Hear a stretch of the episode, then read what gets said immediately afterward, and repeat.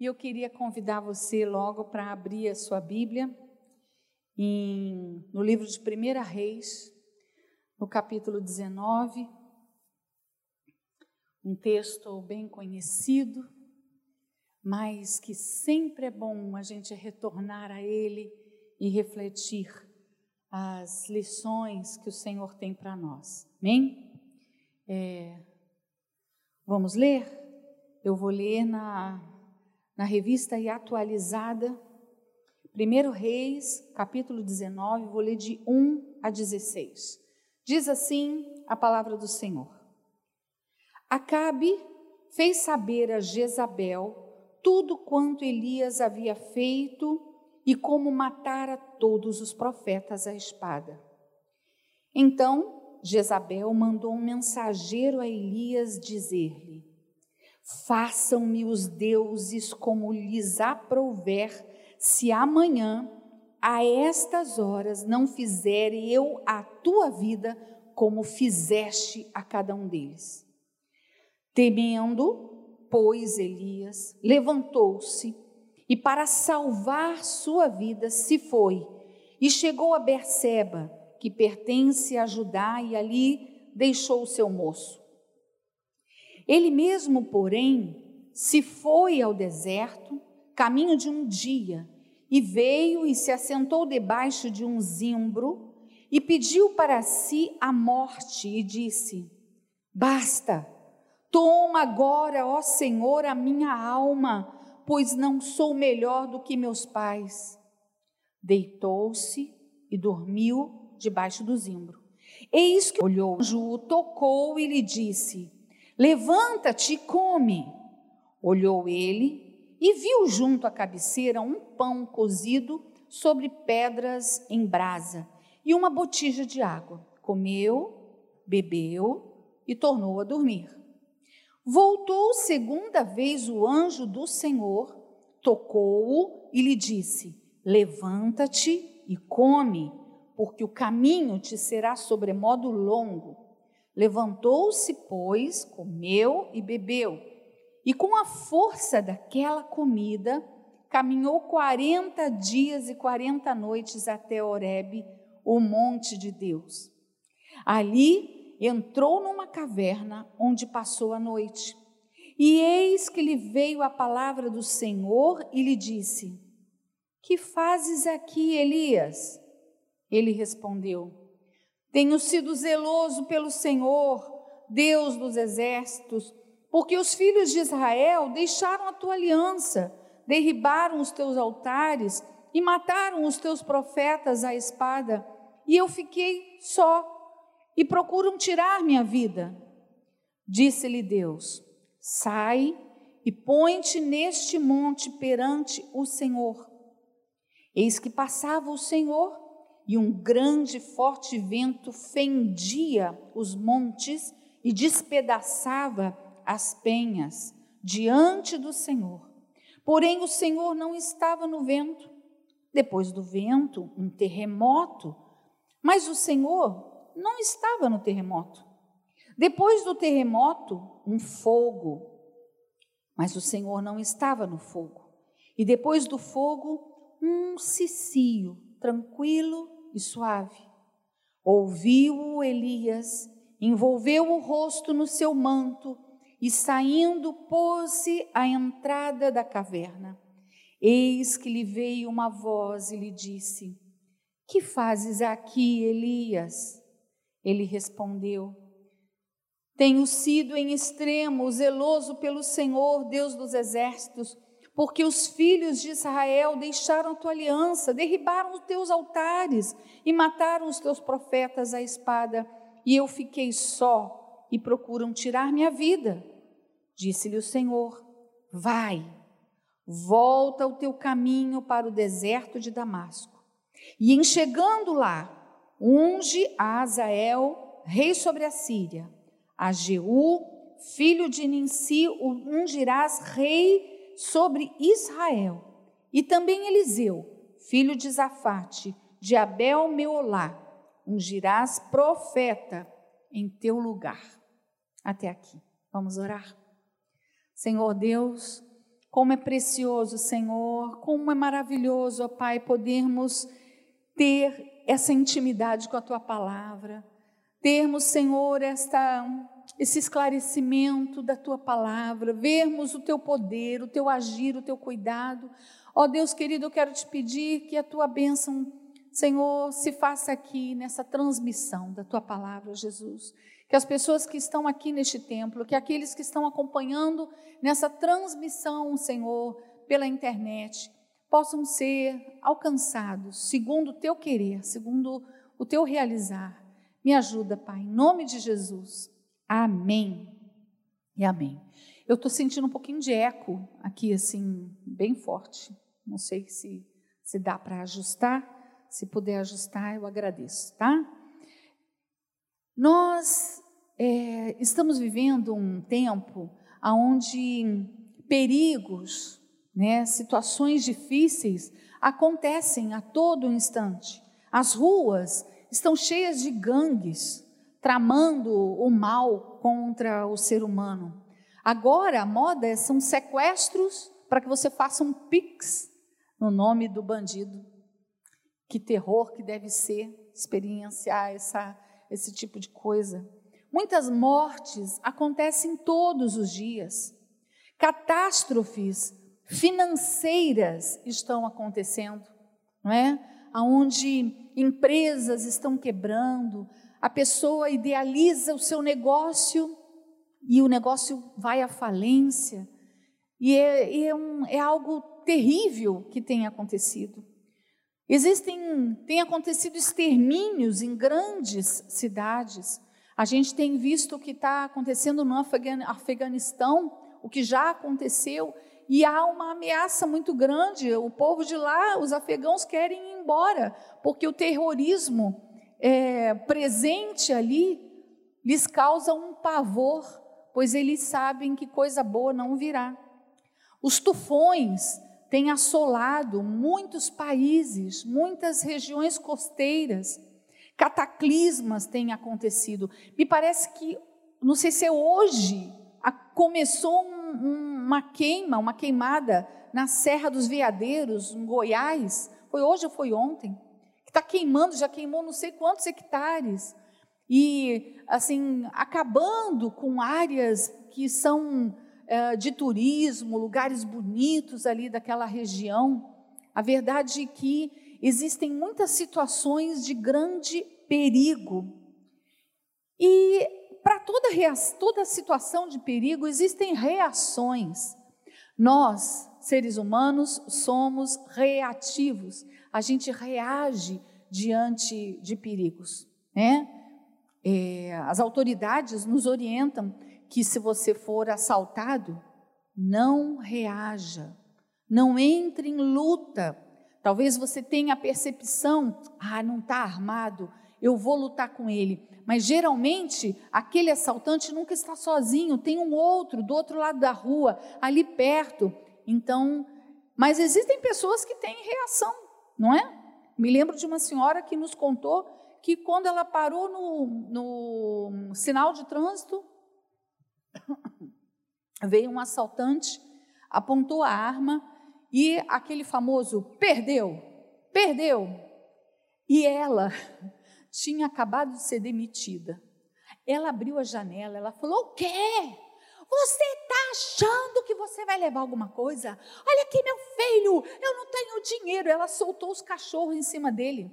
Ela falou, falou, falou tanto que ele ficou tão atordoado que ele falou: Ah, sua louca, vai embora.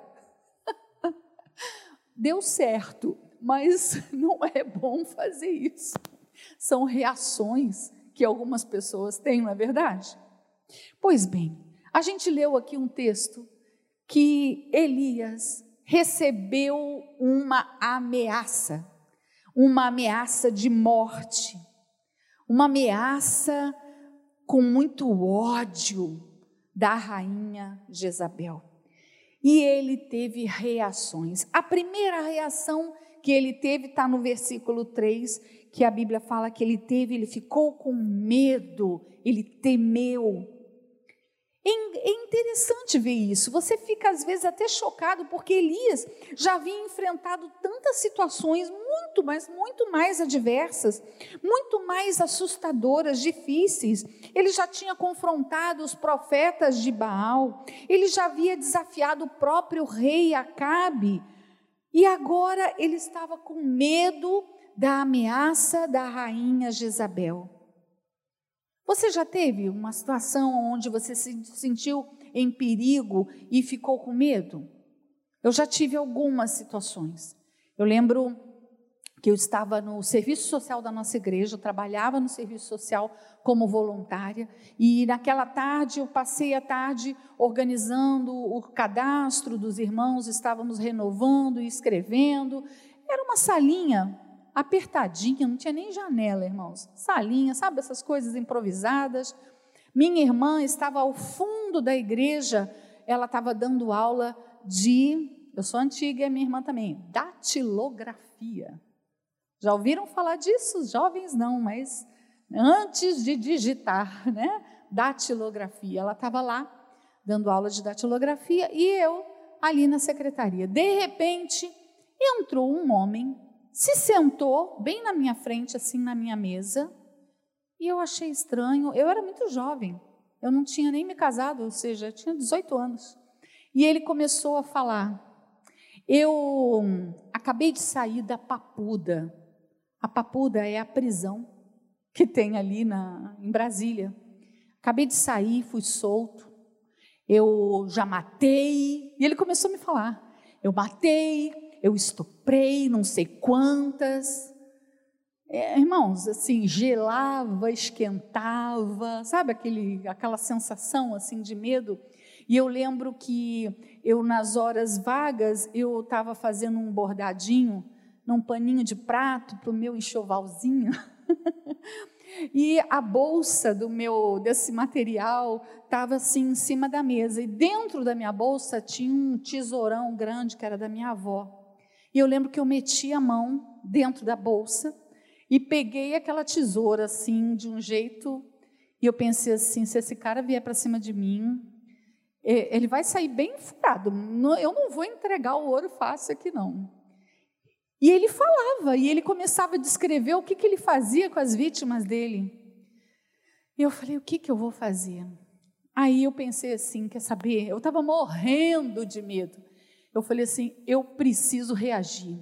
Eu levantei, me fingi de louca e comecei a falar: vamos embora, vamos embora, vamos embora, está na hora de sair. E eu fui para cima do homem, ele ganhou um susto tão grande que ele saiu e eu fui empurrando ele com a minha bolsa, a sacola, e ele não sabia que eu estava segurando uma tesoura e eu mirando, olhando assim: onde é que eu vou espetar essa tesoura nesse rapaz? Ora, ele tinha anunciado tudo que ele queria lá fazer comigo, eu tinha que reagir. Mas a sensação de medo é terrível. E eu me lembro que depois disso, que ele saiu correndo, eu vejo a minha irmã vindo, branca que nem um papel manteiga, sabe? Assim. E ela nem falava, ela já não teve reação. Você viu como é quando a gente fica com medo? Uns reagem, explodem, tentam fazer alguma coisa, outros travam. Elias ficou apavorado. Que tipo de situação está causando medo em você? Que situação é essa? Situação financeira? Relacionamento conjugal? Situação de saúde? Pandemia? Incerteza? Futuro? Qual é o sentimento que está, a situação que está causando medo? A outra reação que nós vemos dele, que também está no versículo 3, ele fala assim: para salvar a vida, se foi, fugiu, a fuga. Para salvar a sua vida, se foi. Quando Jesus foi preso, seus discípulos fugiram. Quando Moisés viu que o seu crime tinha sido descoberto, fugiu também. A fuga é interessante, a fuga é um mecanismo de defesa e pode ser de várias maneiras. Existem pessoas que fogem literalmente do que a palavra está dizendo mesmo. Pegam suas coisas e vão embora, né? Às vezes, é, situações inesperadas, por exemplo, muitas mulheres passam por isso. Nasce uma criança com alguma dificuldade, o marido não encara, ele vai embora e deixa ela ali, plantada, né? sem, sem ajuda, sem a parceria.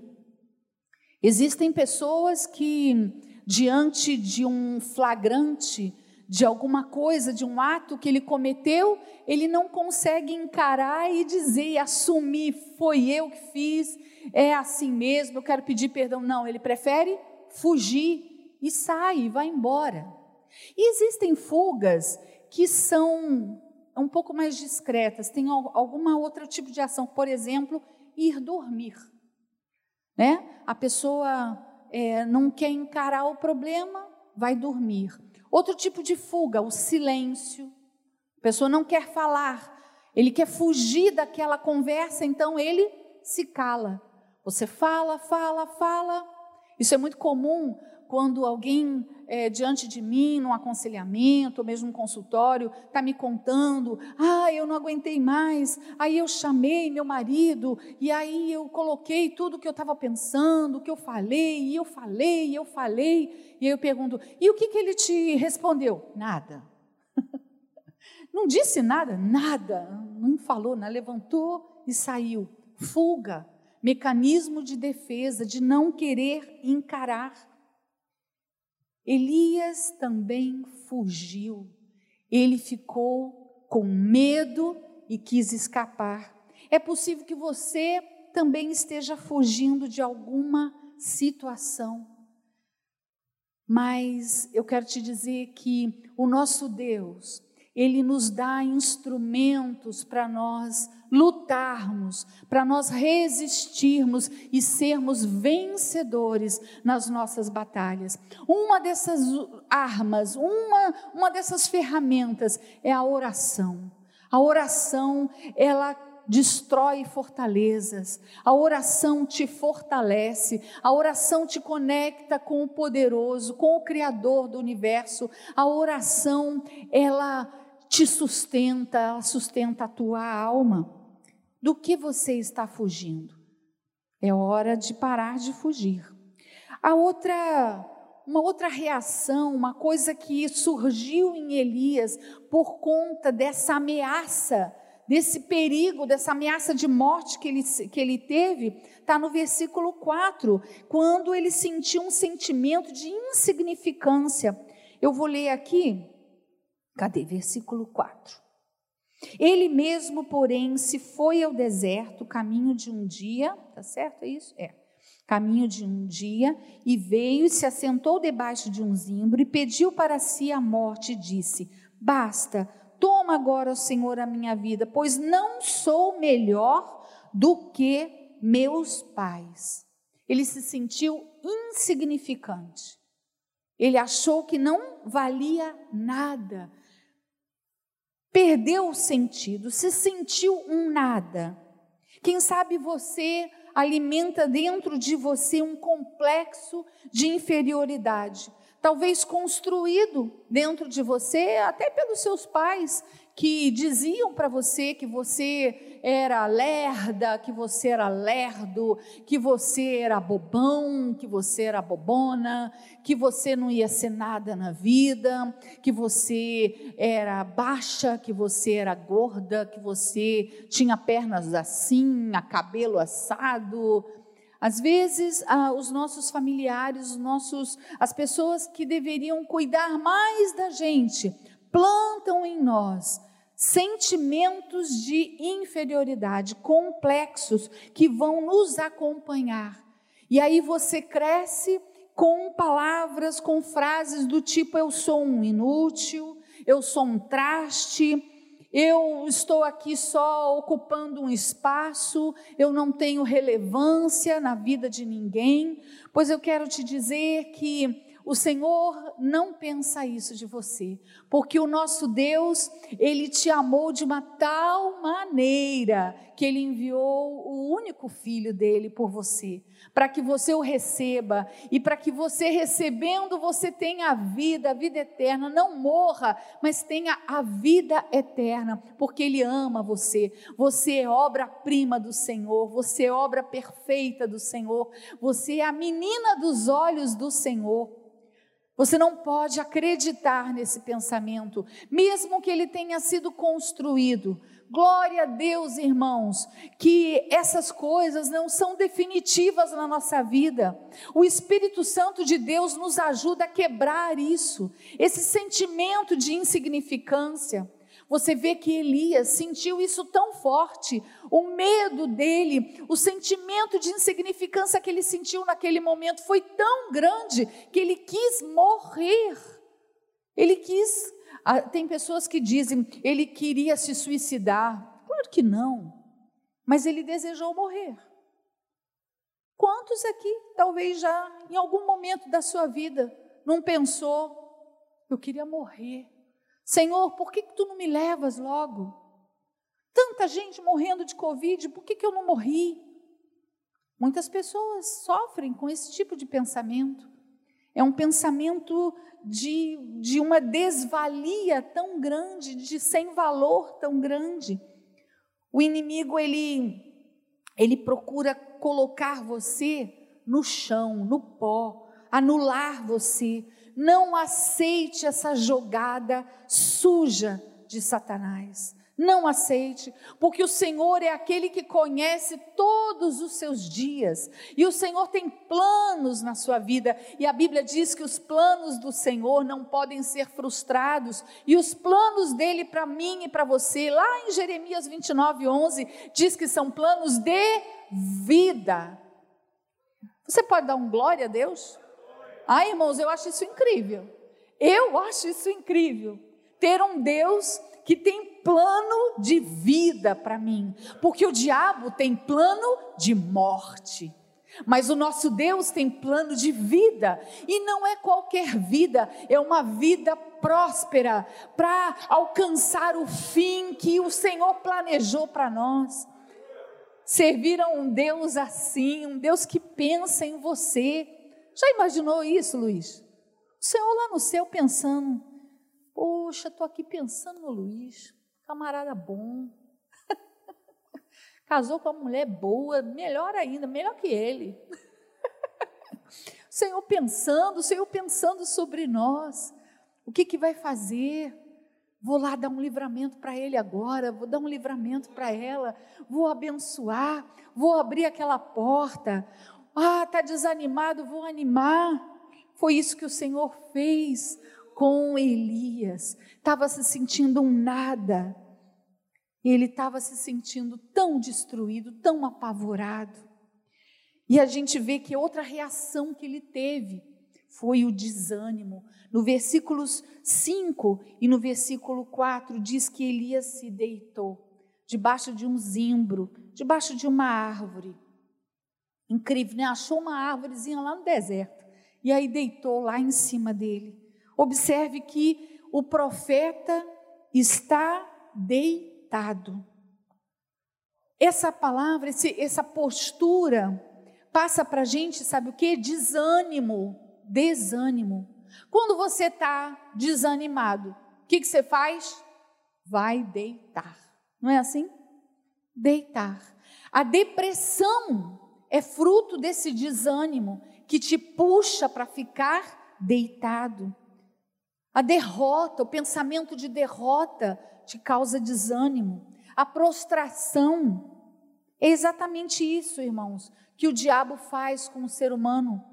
Eu penso que nos dias que nós estamos vivendo, essa tem sido uma grande estratégia do diabo plantar nos corações o desânimo, por diversas, diversas razões.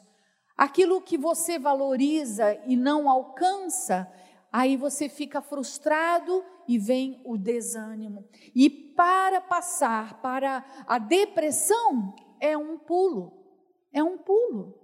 Nós nos tornamos pessoas tão frágeis, tão, tão frágeis, irmãos, que por poucas coisas ficamos desanimados, por poucas coisas ficamos depressivos.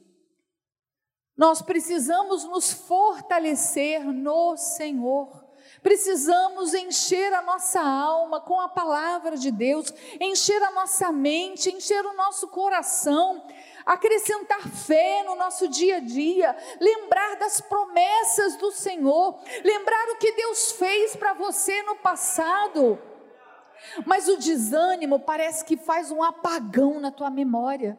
E você começa a acreditar na falácia de que Deus me largou, Deus me abandonou, Ele não está me ouvindo, não tem escape, não tem jeito, eu estou confinado, confinada, e isso não é verdade.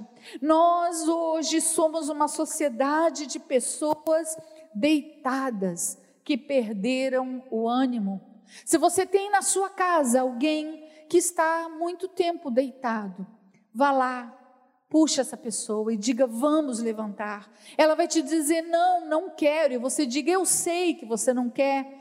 Eu não tenho forças. Diga para ela: Eu sei que você não tem forças, mas eu vou te ajudar. Venha, levante-se, leve ela, vá, deixa, faça com que ela tome um banho e diga: Vamos sair. Ela vai te dizer: Não, eu não quero. E você diga: Eu sei que você não quer, mas nós vamos sair. Vamos dar uma volta. Mas eu não quero. Vai ser rápido.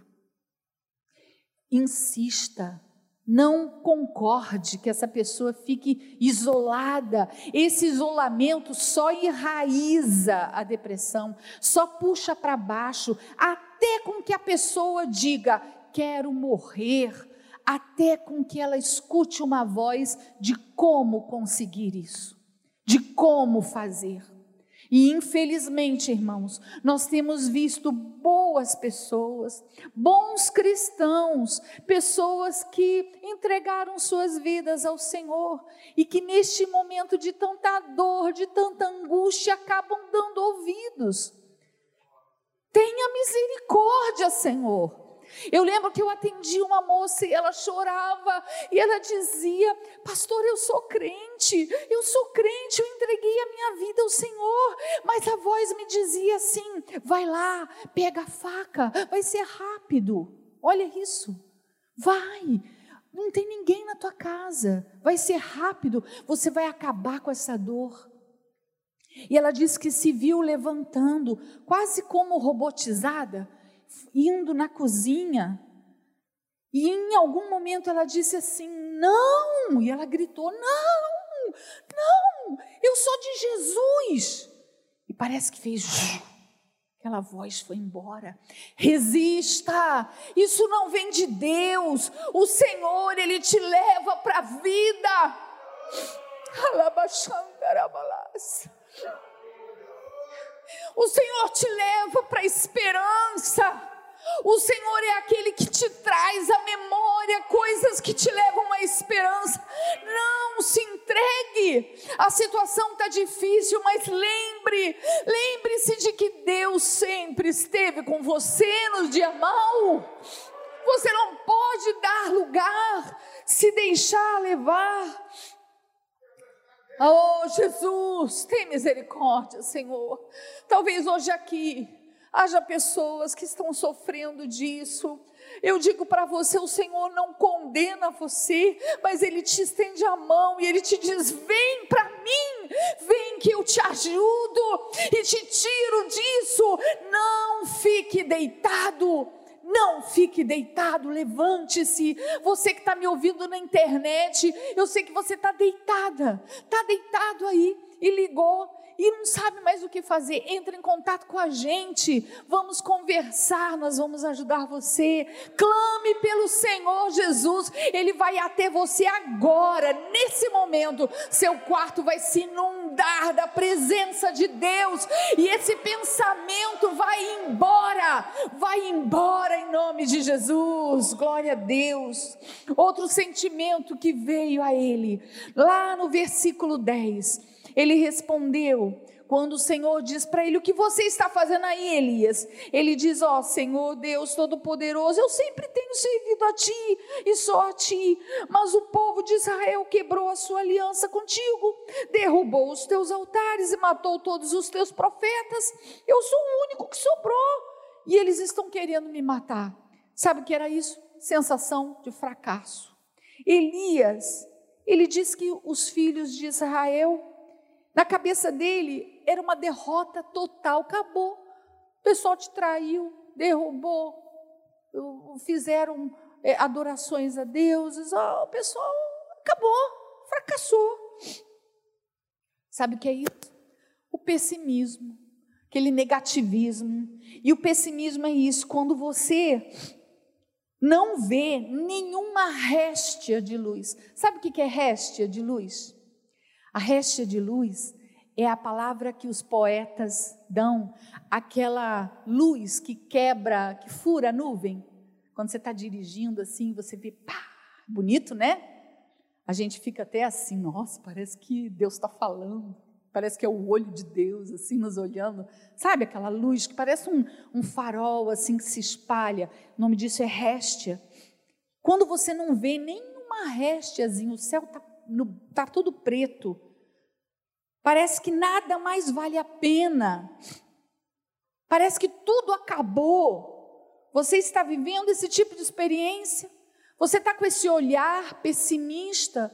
Nada vai dar certo, eu não vou conseguir. Ah, me, me prometeram uma ajuda, mas não vai dar, não vai acontecer. Eu vou na entrevista do emprego, não vai acontecer de novo. Pessimismo. Nós não podemos abraçar esse tipo de coisa, porque a nossa confiança está no Senhor, e, aqui, o, nossa, e o nosso comportamento, a nossa fé tem que ser: se Deus nos dá, Ele é Deus, mesmo que não haja fruto, na figueira, mesmo que não haja ovelha no curral. Você entende? O Senhor é o teu Deus. Você nós não servimos ao Senhor pelas coisas que ele nos dá. Nós precisamos servir ao Senhor pelo que ele é. Pelo que ele é. Quando a gente chegar no céu, a gente não tem que ir procurar ver as ruas de ouro e as pedras preciosas. Eu quero ver o rosto de Jesus. Eu quero ir lá abraçar o meu Jesus. Nós precisamos amar o Senhor pelo que Ele é. Então, tire o seu coração de coisas. Coisas nós usamos, mas o Senhor nós precisamos amar. Confia no Senhor. Ao invés de você ficar pessimista, reclamando, murmurando pelas coisas que não estão acontecendo, pelas coisas que você perdeu, mude o seu olhar, comece a olhar tudo que o Senhor tem te dado. E o que, que Ele tem te dado? Ele tem te dado fôlego de vida.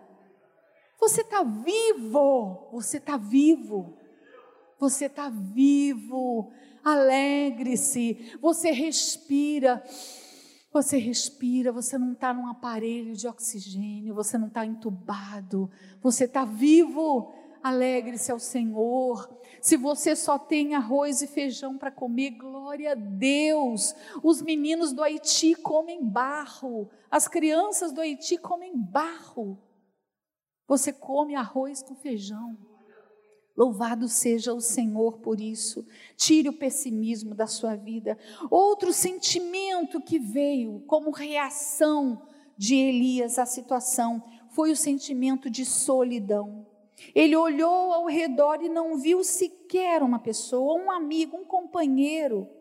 Ah, irmãos, às vezes quando o inverno da vida chega, parece que até os amigos se vão. É assim que o Elias estava.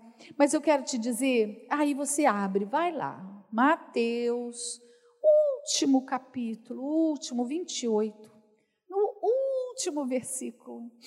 Olha só, último, no último, no último momento do Senhor Jesus aparecendo aos seus discípulos, ele disse assim no versículo 20, 28, 20: E ensinando-os a obedecer a tudo Vou ler o 19.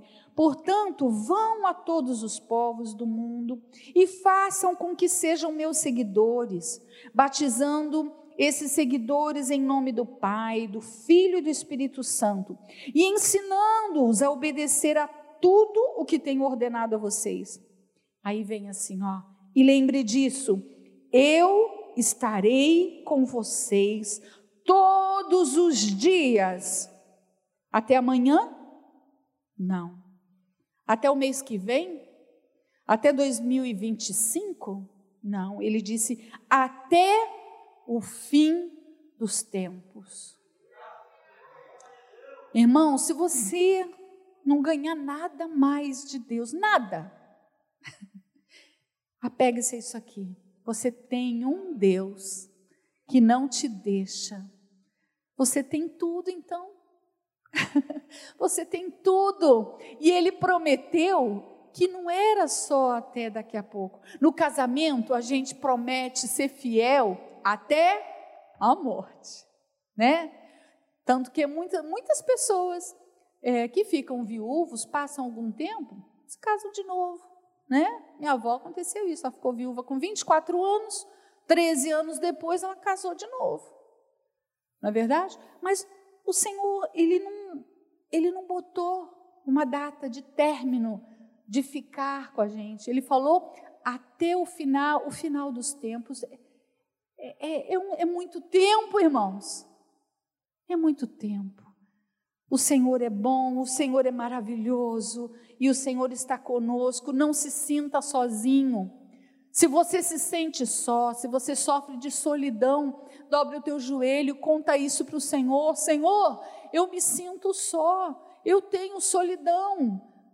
E peça ao Senhor para Ele entrar na tua vida de uma, um jeito que vai preencher esse vazio. Dependa do Senhor, não de outra pessoa. E para terminar, como é que Deus tratou Elias? Ah, irmãos, é tão lindo ver o carinho de Deus, o cuidado de Deus. Ele, com toda ternura, ele restaurou esse homem.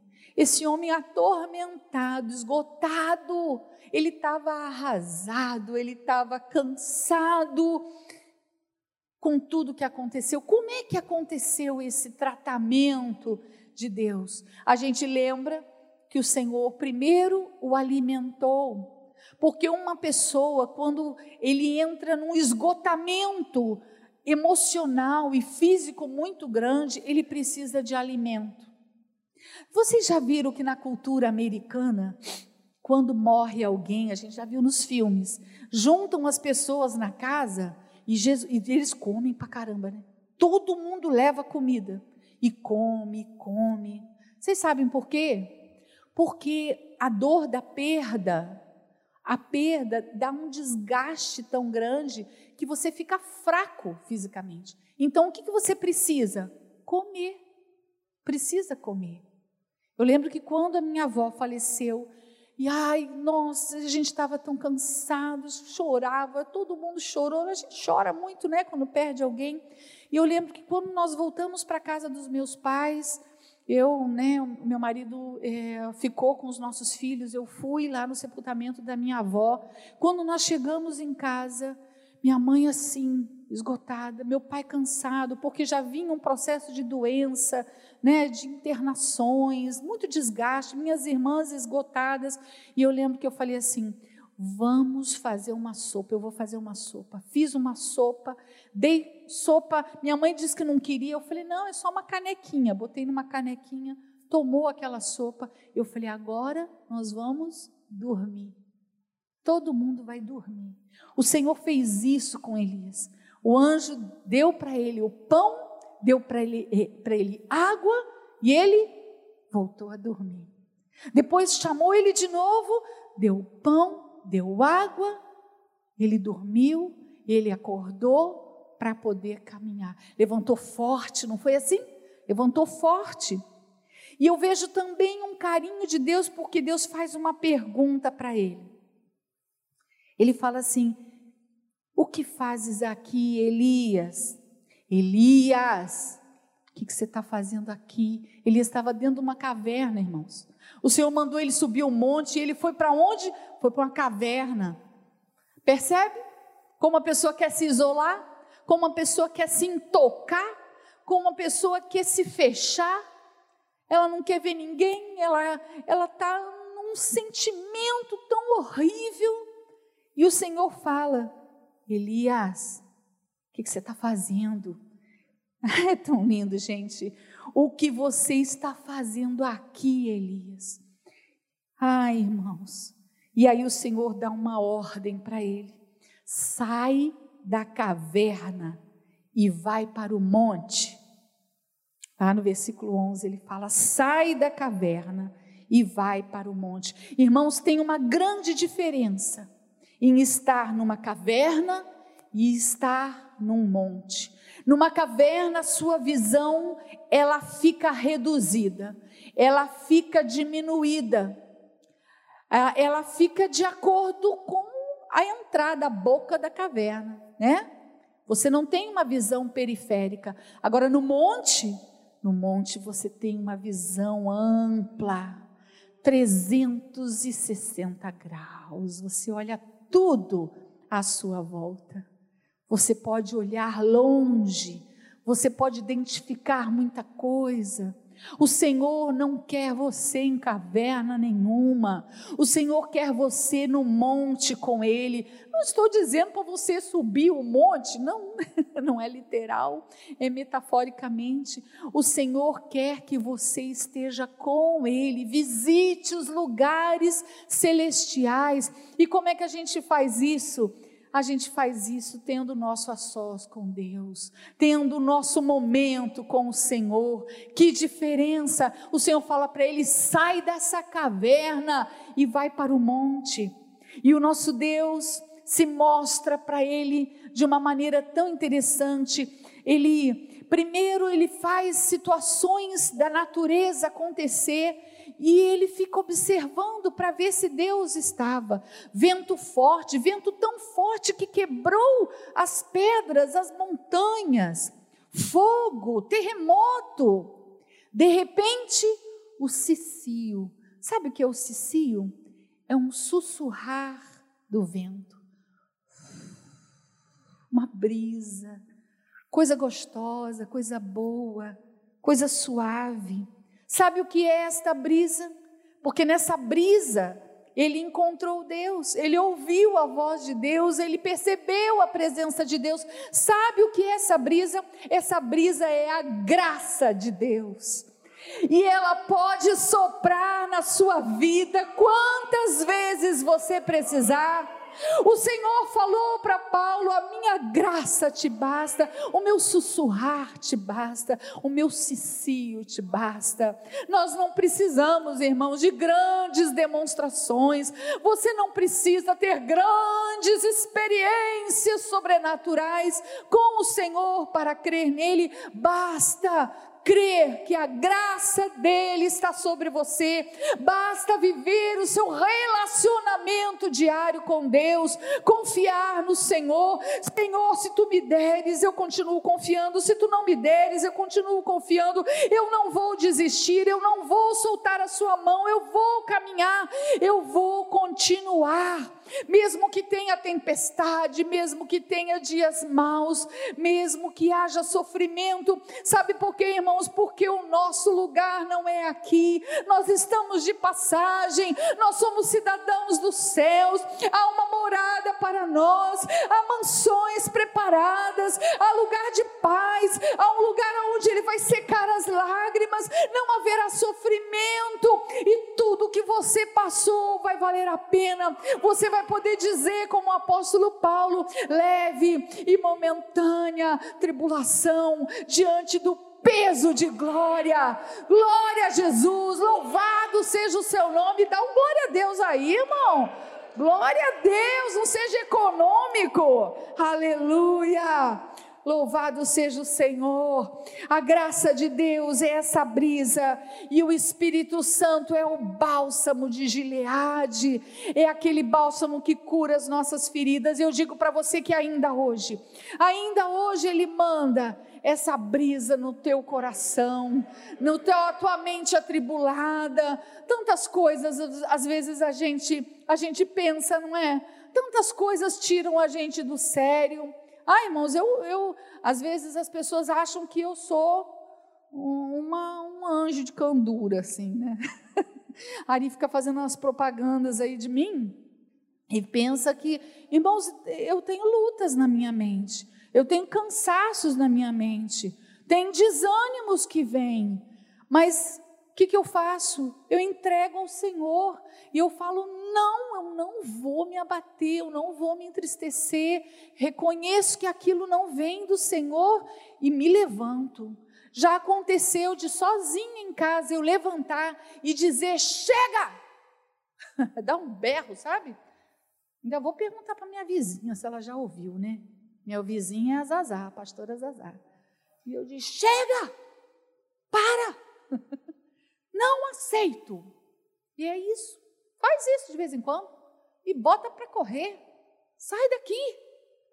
Nós não podemos, não podemos aceitar viver uma vida de tristeza enquanto Deus tem vida em abundância para nós. Não aceite viver uma vida de prostração enquanto Deus tem brisa na sua vida, tem graça sobre você. Não aceita. Busque o melhor de Deus para você. E o melhor de Deus é Ele, é o Senhor. Vamos ficar de pé. E para terminar, o Senhor diz para Elias assim: Vai e unge.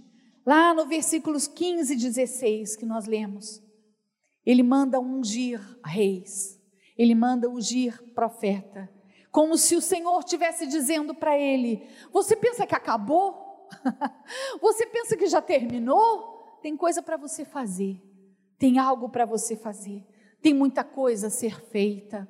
Eu li um livro há muitos anos atrás que o título era Volte para a Corrida. Volte para a corrida. E se tratava de um homem que estava se aposentando. Alguém aqui já leu esse livro? Ele é velhinho, da editora Betânia. Esse livro, ele estava se aposentando. E aí ele comprou, sabe aquela cadeira do papai?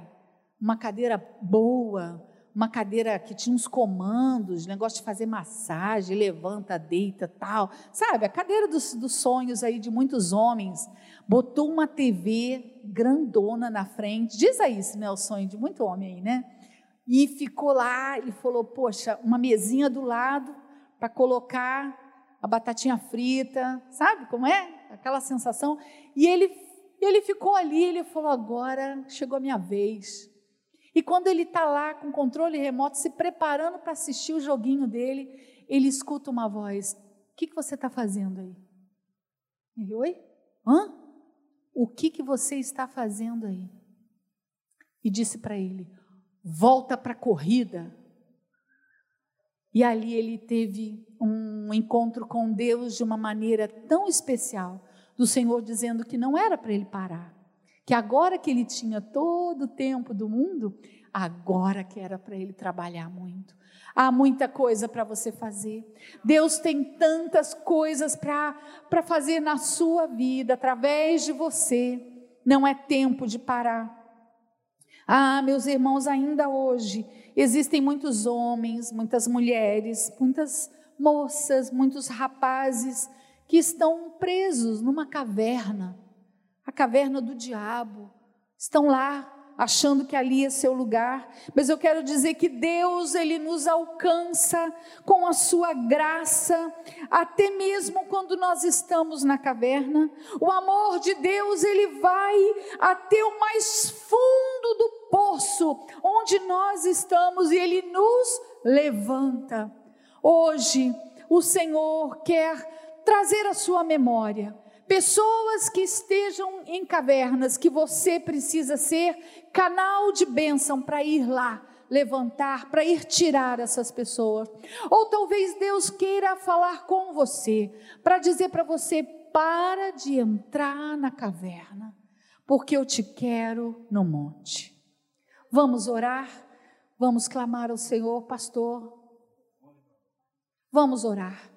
Vamos orar e eu não sei qual é a sua necessidade, aquilo que o Senhor falou para você. Talvez você esteja sendo perturbado na sua vida por desânimo, insônias, por muitos pensamentos, por dívidas que você tem que pagar e você não sabe o que fazer, e isso rouba a tua paz, e você está esquecendo de olhar para o alto. Você quer que a igreja ore por você, para que o Senhor tire essa aflição? Você gostaria de vir aqui à frente ao altar? numa simbologia de entrega ao Senhor, de entregar aquilo que te angustia. Talvez seja uma coisa bem diferente dessas que eu mencionei. Não importa, o Senhor vê, Ele sabe. Existe uma angústia que você esteja vivendo? Vem aqui, o Senhor vai tratar disso hoje, agora, nesse momento. Tem alguém que gostaria de receber uma oração da igreja? Irmãos, a oração que a igreja faz é uma oração tão importante, tão poderosa, porque é um grupo de pessoas concordando na terra e é concordado no céu. Valorize a oração da igreja em teu favor. Nós vamos orar. Meu Deus e Pai, Louvado e engrandecido seja o teu nome, Senhor, porque tu és a fonte da nossa alegria, tu és a fonte do nosso ânimo. Senhor, obrigada por quem tu és. Obrigada, Senhor, porque em ti podemos confiar. Obrigada, Senhor, porque tu és uma fonte inesgotável, Senhor. Obrigada porque as tuas misericórdias, elas não têm fim, ó Pai. Elas se renovam a cada manhã. Obrigada porque tu és o Deus de toda compaixão. Tu és o Deus de amor que toca o coração do ferido. Ó oh Deus, eu quero te rogar nessa noite que tu enche os teus filhos, ó oh Pai, de esperança, que tu fortaleça os teus filhos que estão aguardando para a bênção, sem pela bênção, Aleluia. que estão aguardando uma resposta. Fortalece os teus servos, ajude-os, ó Pai, a não desistirem. Senhor, se há alguém aqui com pensamentos de morte, nós repreendemos em nome de Jesus. Nós nós repreendemos em nome, de, Jesus. Se alguém que nos ouve, que está com este pensamento, nós repreendemos em nome de Jesus. Que o teu Espírito Santo inunde, Senhor, os corações com a vida, com o desejo de viver. Oh, porque tu és vida, tu és o pão da vida. Em nome de Jesus, Senhor, nós oramos e agradecemos a ti. Amém. amém. e amém.